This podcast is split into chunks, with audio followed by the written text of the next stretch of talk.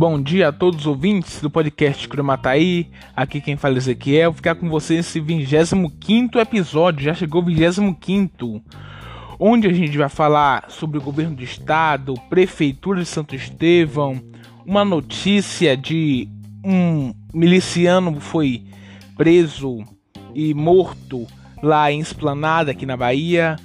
Isso e muito mais a gente vai falar aqui neste 25 episódio do podcast Cromataí onde a gente vai trazer também uma entrevista com a secretária de Assistência Social de Santo Estevão, Andréia Serra.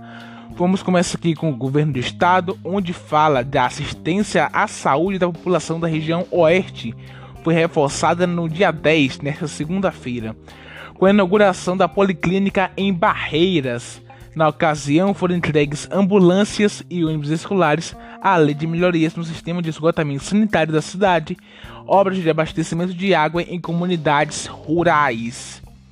É, sete novos hospitais, mais 6 mil quilômetros de rodovias, desenvolvimento para agricultura familiar, água para 2 para 2 milhões 700 mil baianos, recorde de investimento em cultura, metrô até Cajazeiras, Ponte Ilhéus Portal, VLT do subúrbio e muito mais.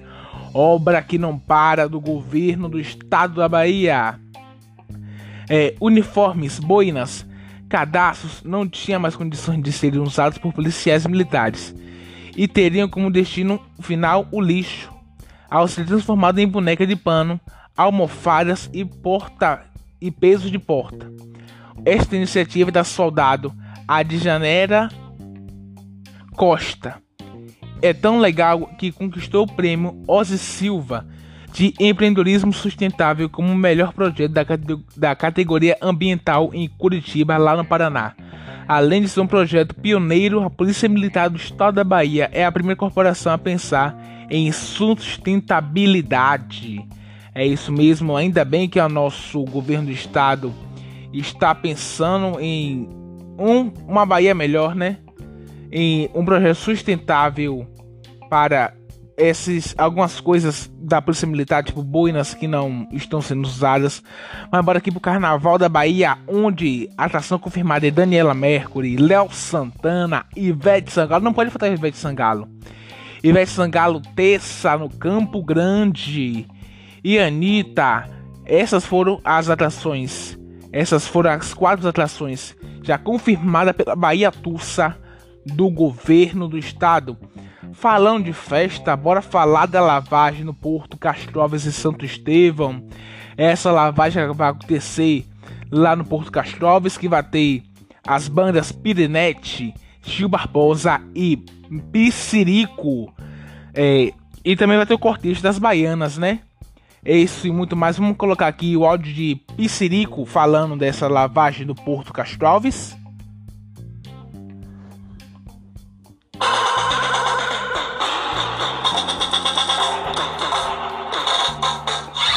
Não pare de mexer. Pare de balançar. É, produção não foi essa daqui não, mas já acharam aqui. Olha aqui. Fala, meus amores de Santo Estevão, tá chegando a hora, tá quente, eu tô aí no dia 16 de fevereiro. Eu espero todo mundo lá na lavagem do Porto, Castro Alves, cantando Tá Quente. Parabéns, vem dançar comigo. Eu espero vocês no dia 16. Fala, meus amores. É isso mesmo, vai ter pichirico na lavagem do Porto Castro Alves em Santo Estevão. Tá perto. Tá faltando cinco dias. Cinco dias neste domingo a lavagem do Porto Castro Alves em Santo Estevão. Conto com vocês lá, viu? As atrações, vou repetir: Pissirico, Pirinete, Gil Barbosa e o Cortejo Baiana. Apoio Prefeitura Municipal de Santo Estevão. Realização: Secretaria de Governo, Departamento de Cultura, Turismo e Eventos. É isto mesmo, lavagem no Porto Castro Alves em Santo Estevão. Também o governador Rui Costa participou do Fórum Nacional de Governadores hoje em Brasília, nesta terça-feira, dia 11. Para desse, ele decidiu reivindicações e aprovações imediatas do novo Fundeb, ampliação da participação da União, financiamento da educação básica, Essa foi iniciativa da, é, da governadora do Rio Grande do Norte, Fátima Bezerra, assim como nossos colegas do estado da região Nordeste. Bora aqui colocar a entrevista com a secretária de Assistência Social Andréa Serra, onde ela vai falar algumas metas para 2020 e o programa Mil Litros da SEMAS. Bom dia a todos os ouvintes do podcast Cromataí. Estamos aqui com a secretária de Assistência Social do município de Santo Estevão, Andréa Serra. Ela vai falar um pouco sobre a meta para 2020 e a retrospectiva 2019 da Secretaria de Assistência Social. Boa tarde, secretária. E quais são as metas para 2020 da Secretaria de Assistência Social? Boa tarde a todos os ouvintes. É, é um prazer estar aqui novamente, né, falando para essa rádio que está crescendo, que bom, né? E a gente vê que isso aí é força de vontade, né? Isso então eu começo dizendo que a nossa meta para 2020 é muita força de vontade, força de vontade, força de querer dar o melhor da gente mesmo quanto pessoa para todos os serviços que a gente vem desenvolvendo. É, a gente vai dar continuidade né, as melhorias habitacionais. A gente vai dar continuidade ao projeto Mil Litros e todos os outros projetos que a gente já vem trabalhando, como Movimenta Suas.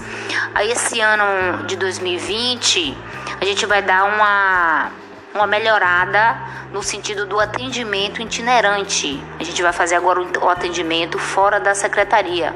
A gente vai levar esse atendimento às comunidades que a gente fazia, a gente levava os serviços e a partir da demanda a gente é, conseguia resolver, mas agora não, a gente vai até eles com os serviços mesmos. A gente vai às escolas que têm internet e vai levar para essas escolas o Bolsa Família. Então, naquela comunidade, aquelas pessoas que não pode vir até aqui por muitos fatores, né? É, a gente vai atendê-las lá. É, a questão da ampliação também de auxílios, benefícios, auxílios aluguéis, que isso é importante. Nós vamos trabalhar na área também da dos CRAs, né? A gente tá para receber o CREAS agora em 2020. Nós vamos já sair da já vamos retornar para nossa casa, né? Que a assistência social já está terminando a reforma. É, o ponto SAC está indo aí a todo vapor. Queremos ampliar a quantidade de é, senhas para identidade para o RG, que é a maior procura. A gente quer ampliar pelo menos para 50 dias. É, oficinas, nós queremos trazer cursos profissionalizantes, né, para estar tá ajudando a, os beneficiários do cadastro único, né, e Bolsa Família, que é, que é tirar, tentar fazer com que essa pessoa, essas pessoas saiam da vulnerabilidade. É, esse ano nós conseguimos levar para o Senar 15 agricultores, onde fizeram curso de compotas de frutas, né? Compotas de frutas. É, que foi um curso que hoje, agora no período de Natal, é, já tem várias pessoas fazendo compotas para vender e a demanda está crescendo. Então é isso que a gente quer. A gente quer ajudar aquela pessoa que está passando por problemas a sair dessa vulnerabilidade, né? Secretário, você pode nos dizer um pouco sobre o projeto Mil Litros? Pois, o, pro, o projeto Mil Litros, é, o prefeito Rogério, ele sabe da necessidade de algumas, de algumas famílias que não têm condições de ter um reservatório e ele disse que queria fazer esse projeto, né? Então a gente sentou Aí teve aprovação também dos vereadores desse projeto. O projeto é para famílias que têm a rede de água em Baza, mas que não possui um reservatório. Então, essas famílias vão ser contempladas com um reservatório de mil litros. essas pessoas que realmente te, esteja no perfil, né? Porque muitas vezes eu tenho uma casa, minha casa não falta água, né?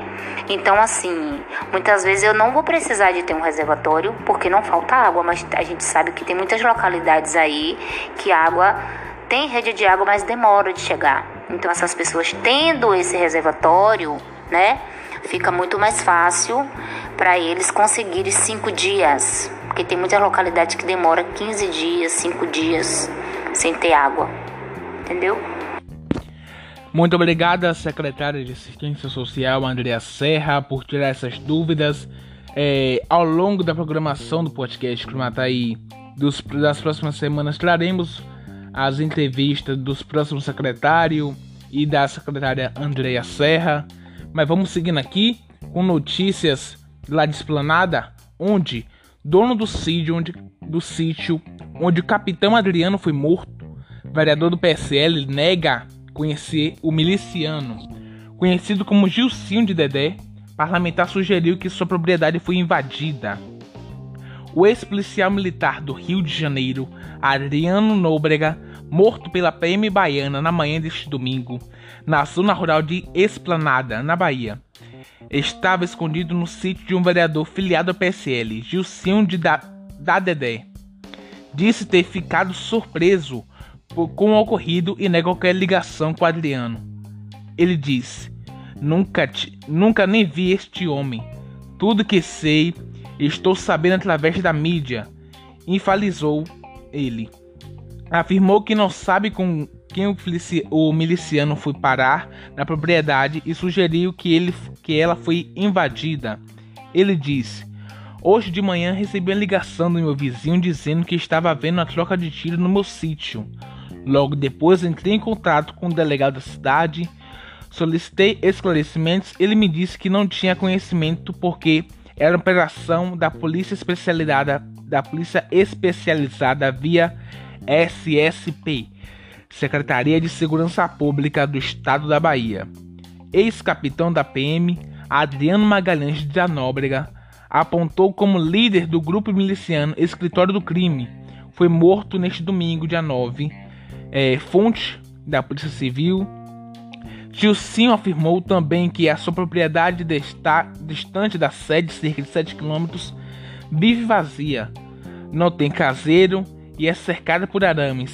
Em uma viagem, o vereador voltar, o vereador voltará nesta segunda-feira para a esplanada para saber mais detalhes que ocorreu.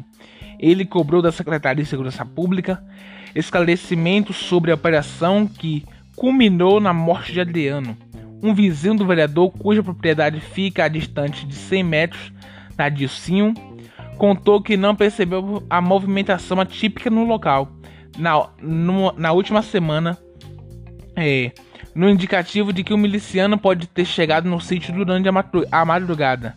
De acordo com ele, a troca de tiro que matou Adriano foi rápida, de cerca de 5 minutos. O homem que não quis se identificar relatou que a PM envolvida na operação chegara até ir na casa dele. Os agentes disseram que se tratava de uma ocorrência relacionada a roubo de banco e quiseram conferir se os criminosos haviam feito reféns.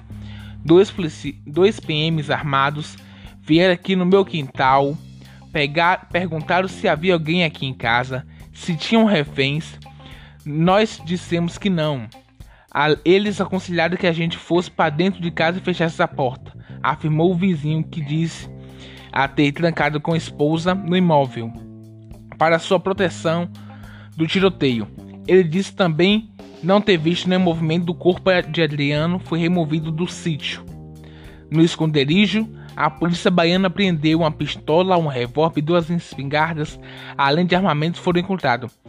13 celulares, segundo a Secretaria de Segurança Pública do Estado da Bahia. A guarnição da operação do Batalhão de Operações Policiais Especiais, o BOP, a Companhia Independente de Polícia Especializada, a CIP Litoral Norte, o grupamento, o grupamento Aéreo, o GRAER, e a Superintendência de Inteligência, a SI, da pasta, encerraram as varreduras no início da tar desta tarde de domingo os materiais foram encontrados em diferentes cômodos da casa. O caso foi registrado no Departamento de Repressão a Combate a Crime Especializado da Bahia, o DRACO. Ainda de acordo com a secretaria, toda a formalização da ocorrência foi repassada para a equipe do Rio de Janeiro, que deu apoio a informações para a investigação de Adriano. Troca de tiro e morte, segundo a SSP, Secretaria de Segurança Pública. No momento do cumprimento do mandato de prisão, Adriano reagiu com disparo de arma de fogo e acabou, e acabou ferido.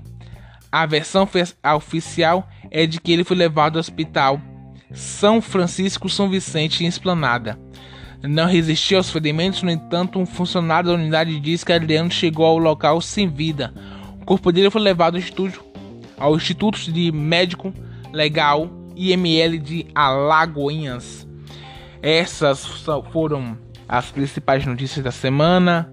Muito obrigado pela sua companhia feita aqui pelo podcast que mata nesse 25 episódio é, do podcast. Fique com Deus. E próxima semana vai ter a 26 episódio do podcast que mata aí. Podcast que mata aí. Você se informa aqui.